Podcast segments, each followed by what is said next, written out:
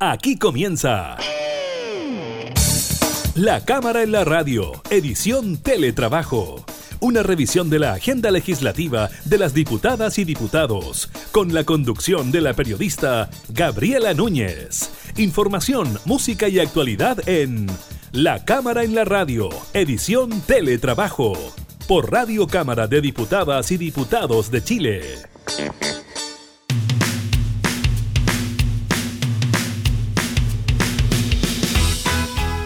¿Cómo están? Bienvenidos a una nueva edición de la Cámara en la Radio. En esta modalidad de teletrabajo los acompañamos en días en que las cuarentenas, los desconfinamientos en algunas comunas también se están tomando la agenda. Precisamente estaremos hablando de eso. Durante esta jornada el MinSal le dio a conocer comunas que avanzan, otras que retroceden dentro de lo que es el plan paso a paso, así como también entregó datos en cuanto al número de contagiados y personas fallecidas. Estaremos hablando también del hackeo que sufrieron las claves únicas del registro civil, la reacción del gobierno frente a este tema y el inicio de un proceso de actualización también de la clave única bien importante. El retorno a clases también será parte de la agenda del día de hoy. Ya hay un catastro de los establecimientos que han requerido el retorno para este año.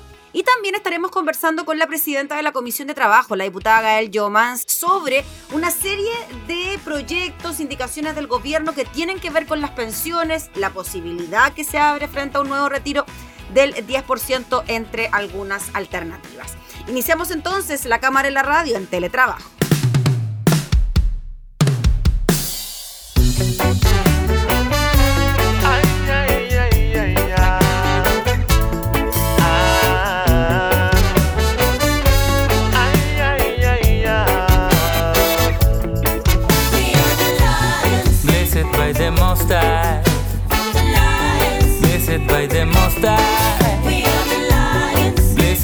The Most High. Blessed by the Most High. Like a lion in a jungle, without fear in the struggle. Like a son with his father. After the fight, we're snuggled. Yeah. Nada que nos detenga, we are non-stop. cada sueño perdido vamos sumando dos. Somos de los que alguna vez nadie entendió. Ahora en todas partes se escucha esta voz. Like a lion in a jungle, without fear in the struggle. Like a son with his father, after the fight we're snuggled. Yeah. Recibo tu aliento, es lo que siento. Nothing compares to you. Persigo mis sueños, pero no duermo. You make me feel so good. Sigue la fiesta, interrumpe la siesta. Wake up, I need you too. Este es el tiempo y es el momento. Making the dreams come true.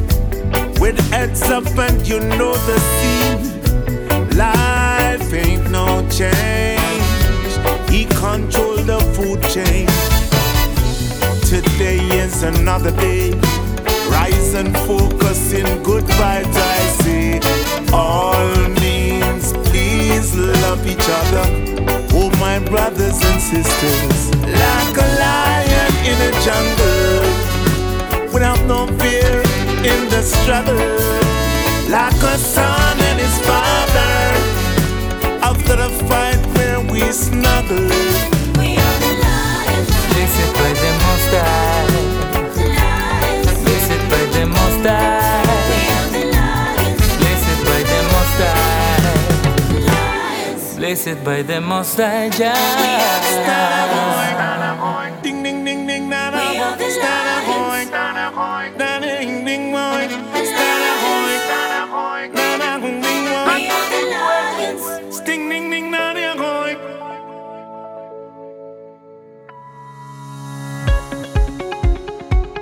Ministerio de Salud reportó 19 decesos, 1.122 casos nuevos de COVID-19 y la positividad fue de un 6,2%. Esos fueron los datos dados a conocer en el balance de hoy entregado por el Ministerio de Salud, un ministro que partió su intervención diciendo que repudiamos el ataque al que fue sometido el SAPU de Puente Alto, lugar donde trabajé cuando era estudiante. Ese ataque es inmerecido, atacar recintos sanitarios es inaceptable, incalificable. Así se refirió entonces el doctor Enrique París a este ataque que fue sometido el SAPU de eh, Puente Alto, lamentando entonces incidentes en servicios de salud. Ya le decíamos, la cartera informó 19 decesos por COVID-19 inscritos en las últimas 24 horas por el departamento del DEIS, lo que eleva el total nacional a 13.434 desde desatada la pandemia. Además, reportó 1.122 contagios nuevos, de los cuales 889 presentaron sintomatología, 210 fueron asintomáticos y 23 no fueron notificados de su PCR positivo al MinSal. Los casos activos son 13.526. A la fecha, 486.496 personas han contraído el SARS-CoV-2 cuando se oficializó el primer caso, ya 459.536 se han recuperado. Los pacientes internados en la UCI de la red COVID son 786, de los cuales 617 están conectados a ventilación mecánica y 100 se encuentran en estado crítico. Esos fueron parte de los datos entregados durante esta jornada por el Ministerio de Salud, que incluyó también información sobre las comunas que avanzan dentro de lo que es el plan paso a paso. La subsecretaria de Prevención del Delito, Catherine Martorell, entregó el detalle de las 44 comunas que cambian de fase, donde destaca que 6 de la región metropolitana pasarán a apertura inicial o fase 4. Y vamos con el detalle. Pasan de cuarentena a transición a partir del lunes 19 de octubre a las 5 horas en la región del Maule, Molina y Longaví. En la región del Biobío, Hualpén, Talcahuano, Concepción, Penco, San Pedro de la Paz y Chihuayante. Recordemos que en la fase de transición se levanta la cuarentena los días de semana y se mantienen los días sábados y domingos y festivos. También se permiten las reuniones sociales y recreativas a un máximo de 10 personas. En tanto, se mantiene el resto de las medidas como distanciamiento físico, mascarilla obligatoria, cuarentena mayores de 75 años, aduanas y cordones sanitarios, prohibición de traslado a una segunda vivienda, así como la prohibición de funcionamiento de recintos como pubs y discotecas pasan de transición a preparación a partir del lunes 19 a las 5 de la mañana. En Antofagasta, Calama. En la región de Coquimbo, Coquimbo, La Serena y Ovalle. En la región de Valparaíso, San Antonio. En la región de O'Higgins, Santa Cruz. En la región de Los Ríos, Panguipulli. En la etapa de preparación se levanta la cuarentena para la población en general, con excepción de los grupos de riesgo. El mayor cambio es que no se restringe la movilidad de las personas ningún día de la semana, pero se mantienen las restricciones sanitarias. Pasan de transición a preparación en la región metropolitana a partir del 19 de octubre a las 5 horas, Renca, Paine, Melipilla, Maipú, San Joaquín, Lo Espejo, El Monte y San Bernardo. Pasan de preparación a apertura inicial las comunas de Tiltil, María Pinto, San Pedro, Curacaví, Pirque y Colina. En esta etapa de apertura inicial se retoman ciertas actividades de menor riesgo de contagio, minimizando las aglomeraciones. Esto implica que se levanten algunas de las 22 restricciones. También se autoriza el funcionamiento de restaurantes, teatros, cines, cafés, con un máximo de un 25% de su capacidad. Aún se mantiene la prohibición, eso sí, de funcionamiento de pubs, discotecas y recintos similares. Ahora las comunas que retroceden a transición a partir del sábado 17 de octubre a las 5 horas en la región de la Araucanía, Perquenco, Freire y Vilcún, en la región del Biobío, San Rosendo, Cabrero, Laja y Yumbel, en la región de los ríos, San José de Mariquina, Los Lagos y La Unión. Retroceden a cuarentena a partir del sábado 17 de octubre a las 5 horas en la región del Biobío, Cañete, en la región de la Araucanía, Galvarino y Renaico, y en la región de los lagos Chonchi y Purranque.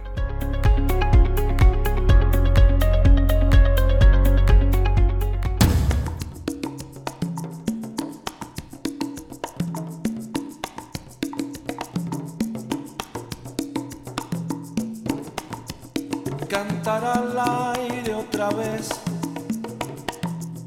respirar hondo, cantar al aire otra vez, es saber y soñar un nuevo rumbo.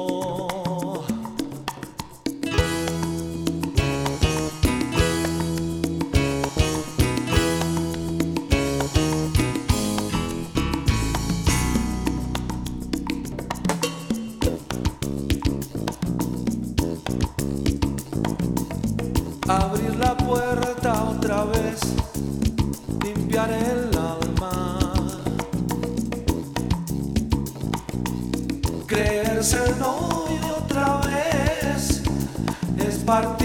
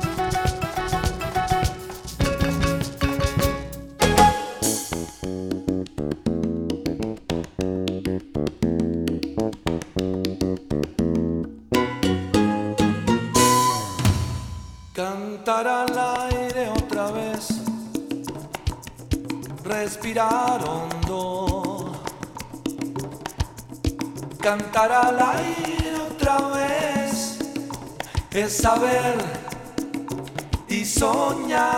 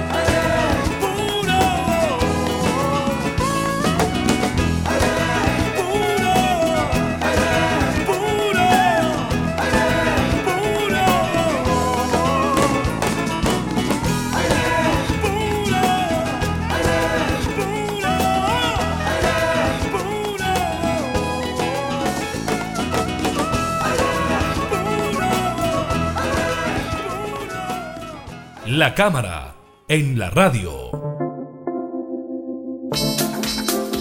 El gobierno anunció que presentará indicaciones al proyecto de reforma de pensiones que se encuentra en este momento tramitándose en el Senado. En paralelo, en la Cámara de Diputados se discuten proyectos de ley que podrían permitir un nuevo retiro del 10% y también retiros en casos especiales y de urgencia. Vamos a conversar de todos estos temas con la presidenta de la Comisión de Trabajo, la diputada Gael Yomas. Muchas gracias, diputada, por recibirnos. Gracias a ustedes por la invitación. Diputada, primero quizá lo que más interesa a los chilenos, no en cuanto al 10%, porque fue algo tan tangible, ¿no? Fue plata directa que llegó en un momento en que muchos lo necesitaban.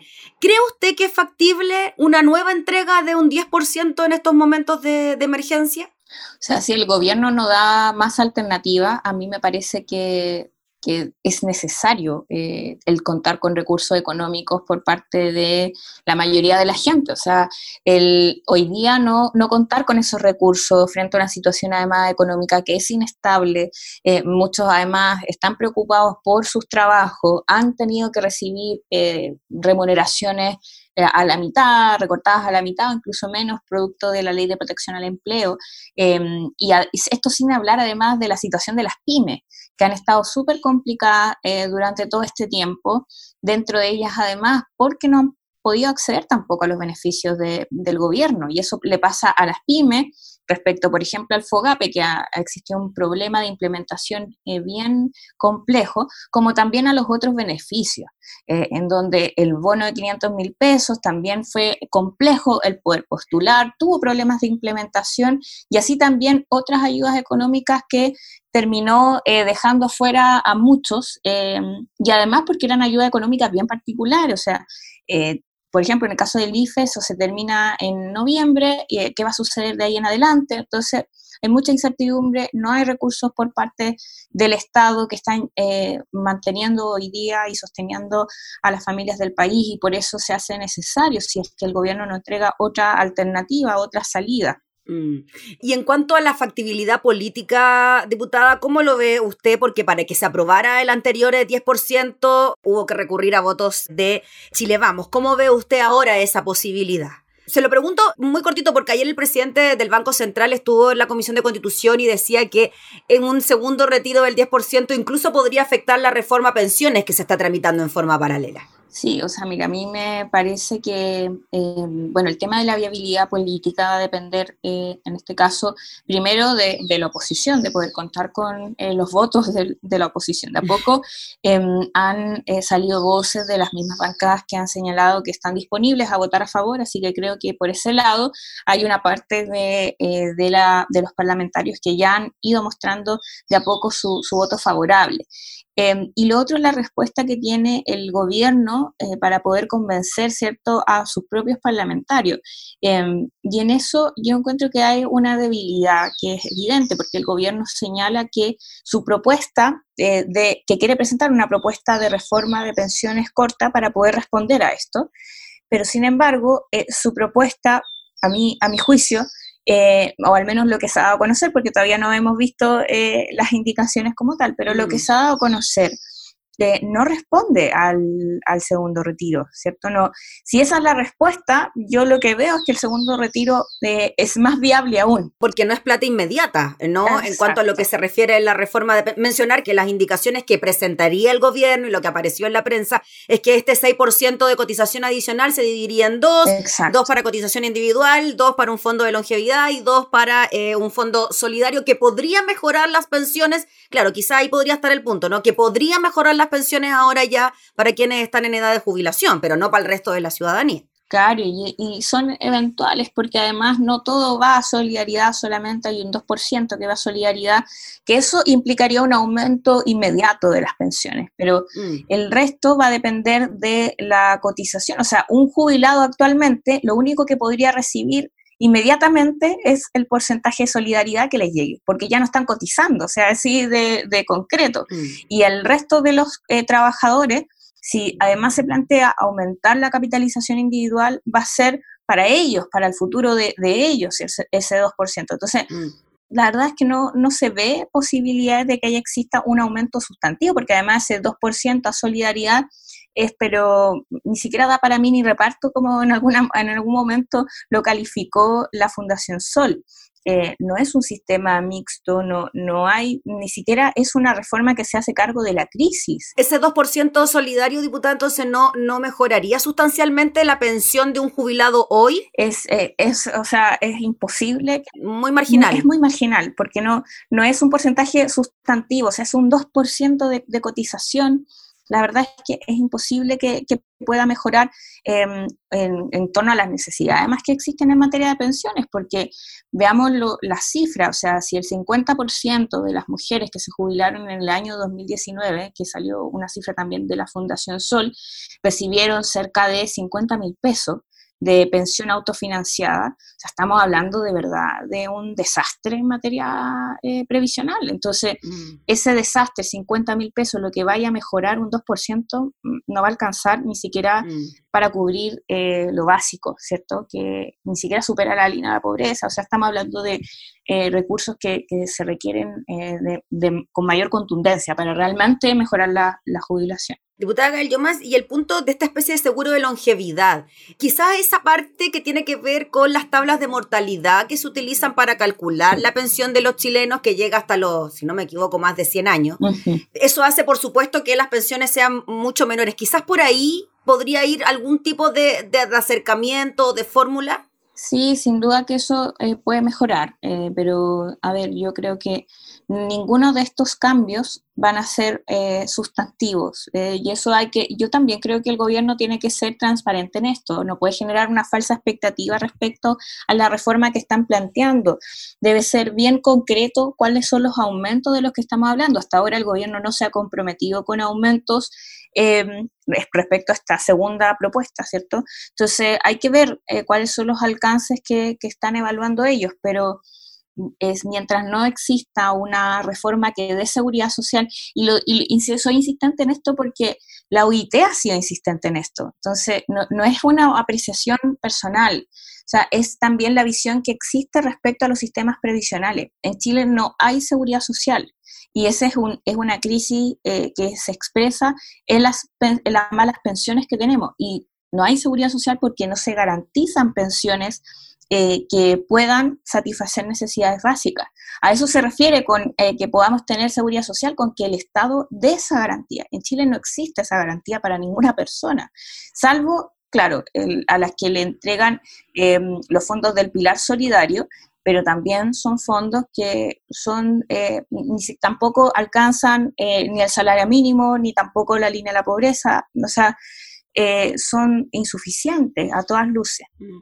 Diputada, en cuanto a las declaraciones que ha dado el gobierno en la materia frente a un posible retiro del 10% y también el Banco Central diciendo que podría afectar la reforma de las pensiones, eh, incluso, ¿cómo ve usted entonces la ayuda que podría entregar el gobierno en vez de este 10% cuando se responde con estas indicaciones a la reforma de pensiones que no entregarían plata en el momento ahora a, a los chilenos que lo necesitan? ¿Podría haber algún tipo de respuesta adicional por parte del Ejecutivo que hiciese pensar, ya, ok, no queremos un nuevo retiro del 10%, vamos a ir por la ayuda estatal? A mí me parece que la propuesta de generar un impuesto a los superricos para garantizar una renta básica de emergencia eh, era la línea hace varios meses atrás, desde que inició la pandemia, y sigue siendo la única posibilidad de poder dar respuesta a la grave crisis que, que vivimos y que pueda eh, resolver esta necesidad económica. Yo creo que el tema del impuesto a los super ricos tiene dos, eh, como que me parece que son dos consecuencias positivas para el país. Por un lado, en materia de justicia eh, tributaria, de, que en esa materia tenemos una deuda grande, o sea, nuestro sistema tributario se basa en gran parte en el IVA, y por lo tanto a mí me preocupa mucho la propuesta del gobierno respecto a materia de pensiones de aumentar el IVA y por esa vía poder garantizar una pensión para todos, porque sabemos que aumentar el IVA para una persona que recibe el salario mínimo es incluso que pague más del cuarto del sueldo que hoy día está pagando por el IVA. O sea, paga el 25% de su sueldo, se va en IVA. Es tremendo. O sea, aumentarle aún más ese IVA a esa persona, creo que de verdad no tiene ninguna racionalidad y no responde a las necesidades del Chile actual, un Chile que es desigual. Entonces, al contrario, creo que la vía si es eh, por parte de, poder mejorar eh, los recursos o, agrandar más bien las arcas fiscales debe ser con un impuesto dirigido a quienes más tienen, que los que más tienen aporten más eh, y además porque tienen que pagar lo que les corresponde pagar, como pagan en otros países del mundo para garantizar derechos sociales. Eh, así también ocurre en otros países. Nosotros en todas esas comparativas a, nivel internacional estamos muy, eh, muy atrás en materia de justicia tributaria y en eso creo que el país debe dar una señal importante. y bueno, también lo que implica el poder garantizar una renta básica de emergencia para estos momentos que creo que son cruciales. Diputada, en cuanto a la reforma de pensiones que está en el Senado, lleva nueve meses en el Senado la reforma de pensiones, luego de que se tramitara en la Cámara de Diputados. ¿Cómo ve usted eh, la cosa en cuanto a la aprobación? Porque ustedes de alguna manera lo que proponen es una reforma más estructural del sistema de pensiones y aquí se sigue bajo la lógica de la AFP, la cotización individual, etcétera, a pesar de que el 6% no iría a, a las AFP. Em, ¿Ustedes estarían igual dispuestos a, en aprobar una, una reforma con estas características, con estas indicaciones como las que está planteando el gobierno, que no necesariamente responden a una reforma estructural del sistema? ¿no? Así como no lo hicimos en su momento, incluso en otros Chile, ¿cierto? En un Chile de que también necesitaba una reforma previsional distinta. Aún así, eh, yo voté en contra, mi sector político votó en contra, eh, porque consideramos que no, el sistema previsional no está para para parche ni, siquiera en esta materia, ¿es cierto? Eh, se necesita una reforma estructural porque si no se está generando expectativas que no se van a cumplir. Si no se hace un cambio al modelo, no van a haber un aumento sustantivo en las jubilaciones.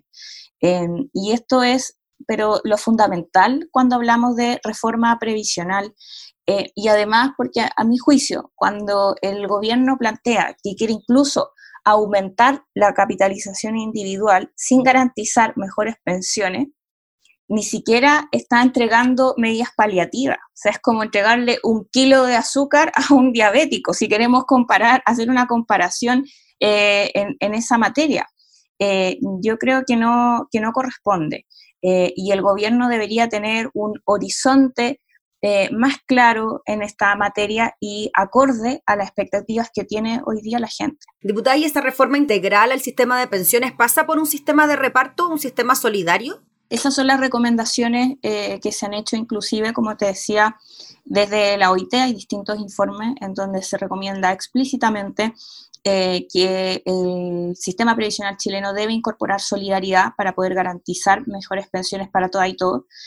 En Chile además sucede algo, porque como que se da a entender que es una disputa ideológica, es eh, la solidaridad versus la capitalización individual, ¿cierto? Como que la gente que planteamos solidaridad somos muy de izquierda y la verdad es que eh, los sistemas que se basan en la solidaridad y en el reparto son la mayoría en el mundo. Nosotros somos eh, un caso excepcional en donde no existe solidaridad en nuestro sistema.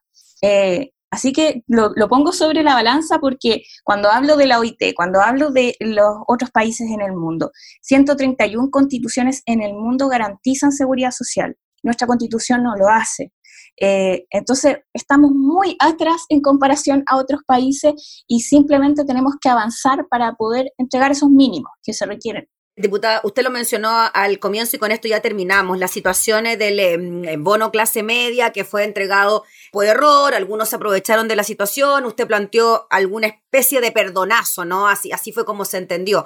¿En qué va eso? ¿Cómo lo ve usted en relación también a lo que ocurrió con este problema informático que emanó también desde la distribución del mismo bono. Sí, aprovecho también para explicar por qué llegué a, presentar esa carta a la ministra de Desarrollo Social y también al ministro de Hacienda. Y tiene que ver con que hay mucha gente que está muy complicada con esta eh, devolución del bono de 500 mil pesos, porque en primer lugar hay muchos de ellos que tuvieron licencia eh, durante el 2019.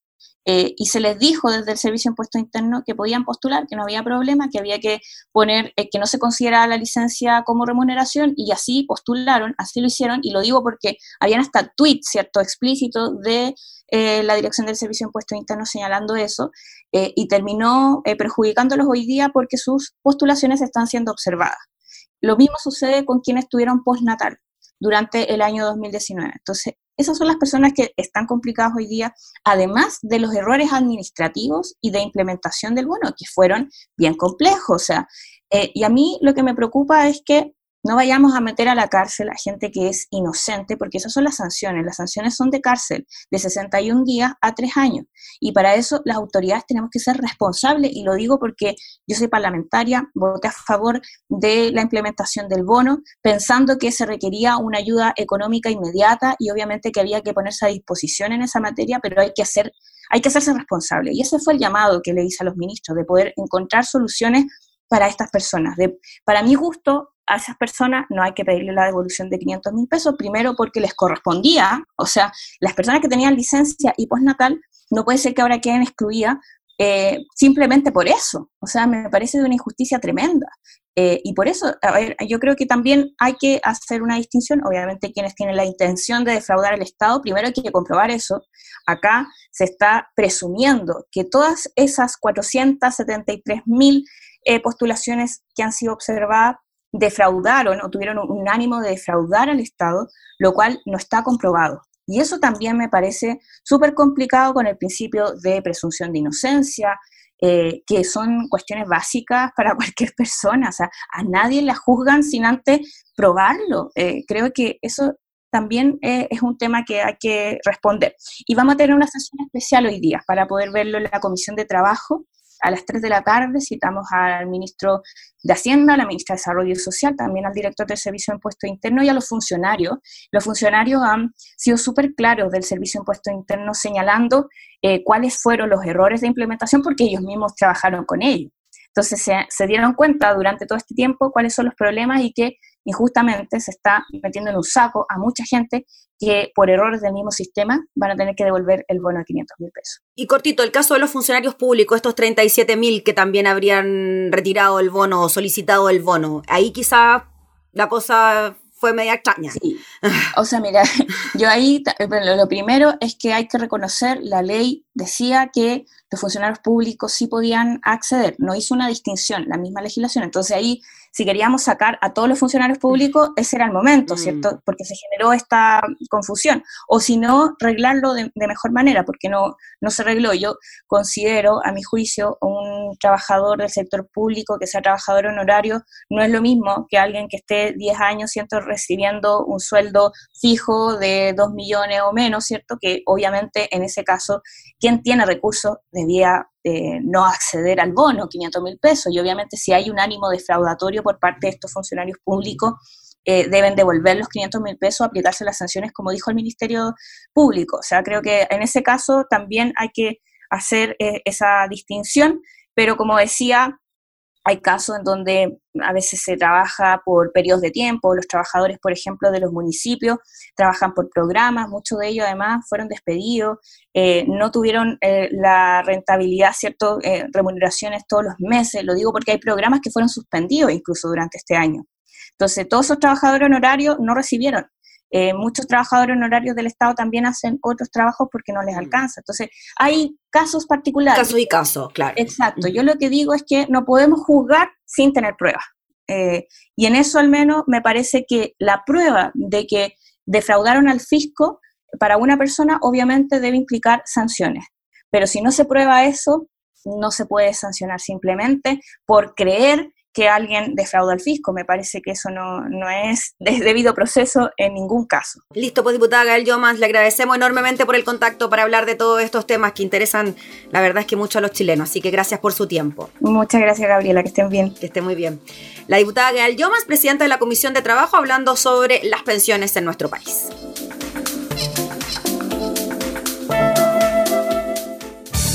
Estás escuchando La Cámara en la Radio, edición Teletrabajo, con la conducción de la periodista Gabriela Núñez.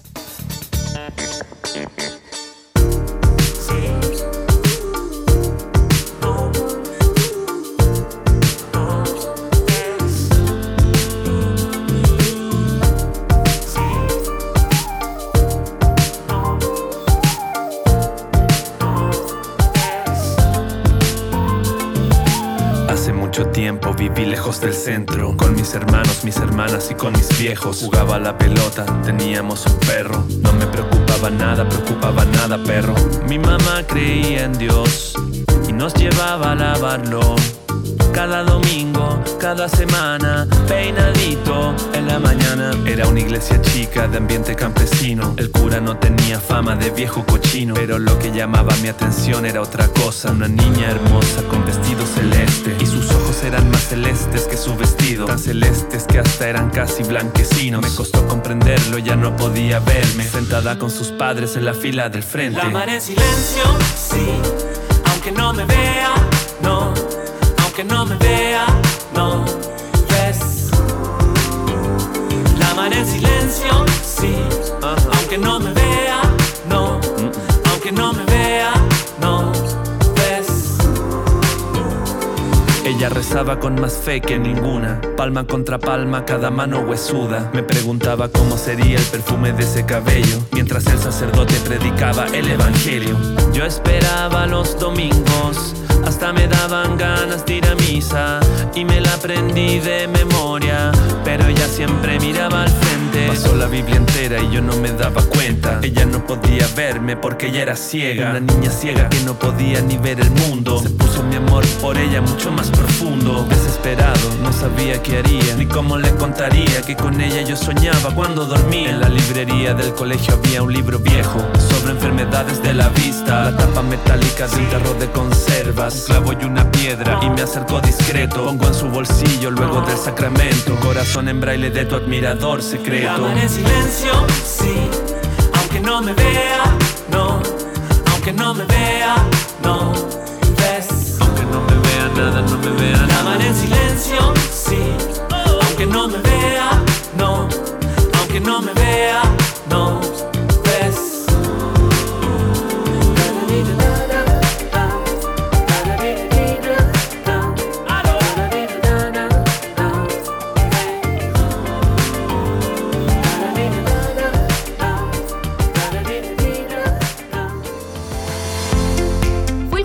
de octubre cuando el Ministerio de la Secretaría General de la Presidencia, las Express, tomó conocimiento de una situación preocupante, un ingreso irregular a los servidores de la página web de Gobierno Digital. La alerta se encendió tras el cambio de interfaz de la página y la aparición de una serie de mensajes insultantes al gobierno. Rápidamente se hizo una migración del sistema a la vez que se generó un protocolo de análisis del propio equipo para investigar lo ocurrido, explican desde la repartición. La revisión de los analistas digitales revelaron al día siguiente que se había hecho un ingreso ilícito al sistema, lo que llevó a la SECPRES a poner los hechos en conocimiento de la Fiscalía Centro Norte. A partir de eso, se empezó a verificar la magnitud de este ingreso no autorizado y para el sábado en la tarde ya se tuvo la certeza de que no solamente se había ingresado, sino que además con la capacidad de, comillas, pasearse bastante bien por el sistema. Para el gobierno, los antecedentes recabados hasta ahora tras las primeras diligencias concretadas durante el fin de semana permiten establecer el ingreso ilegal de desconocidos al sitio sin la certeza de que se haya concretado un robo de información. Sin embargo, como medida de precaución, el gobierno anunció que iniciará por primera vez desde su creación en 2016 un proceso de actualización de la clave única, servicio fundamental para que las personas puedan hacer trámites de manera virtual en el registro civil y también en otras reparticiones públicas.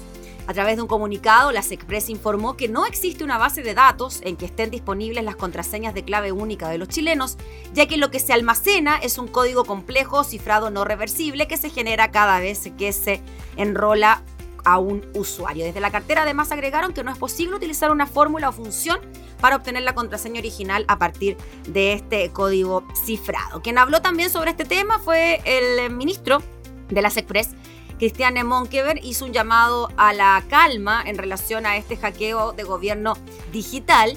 Al respecto, la autoridad aseveró que no es que una persona ande con un baúl de claves únicas a disposición para poder provocar daño o generar problemas a la ciudadanía. El ministro expresó que nosotros nos enteramos el jueves en la tarde-noche de lo que aconteció y llamó a que actualicemos la clave y se lleve adelante este proceso de actualización que está impulsando entonces el gobierno.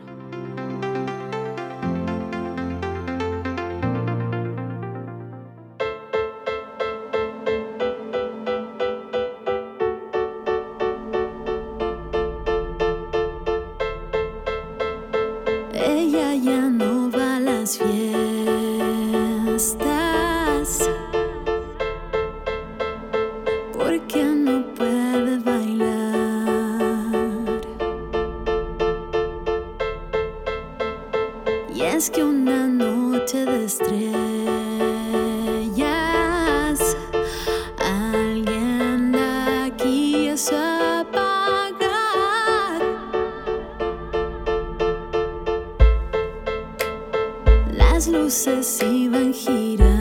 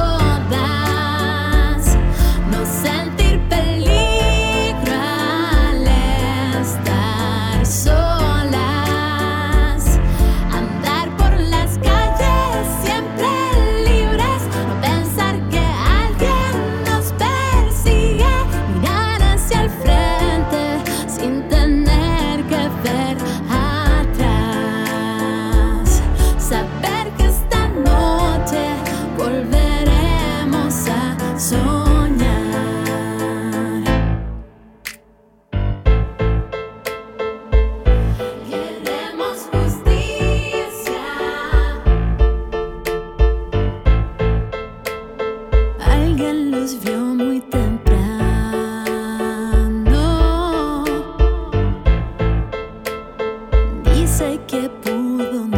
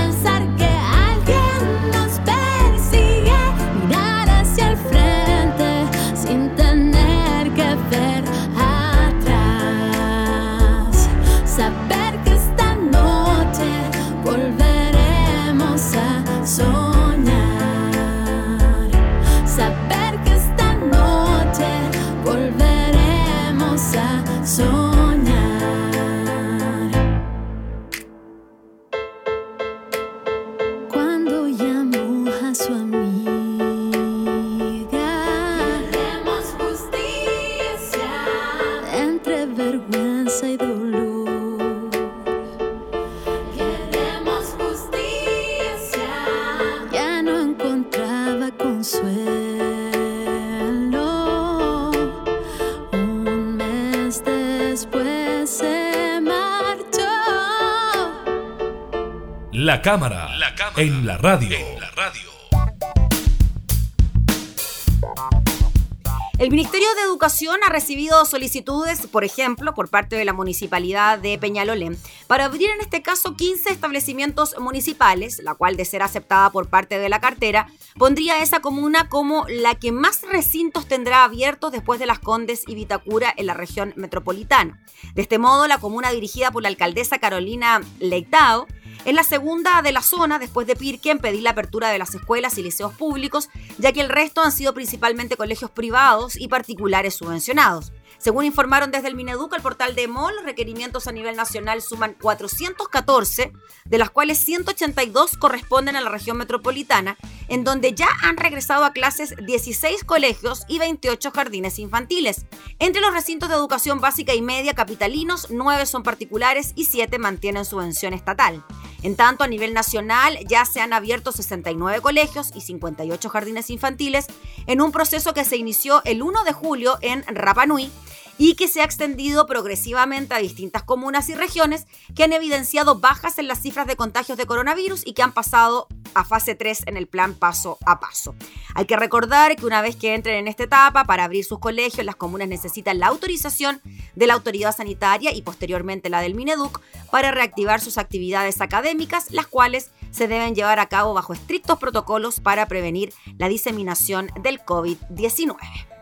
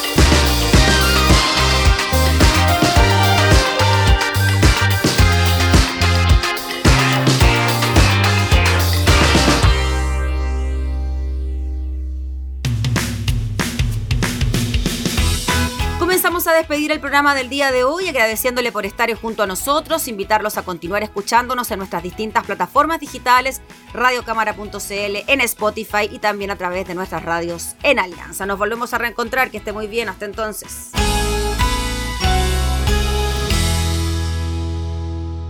Hemos presentado La Cámara en la Radio, edición Teletrabajo.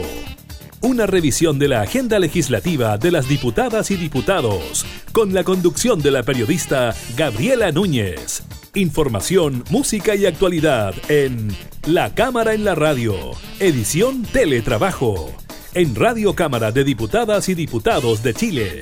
Hoy más que nunca, acercando las leyes.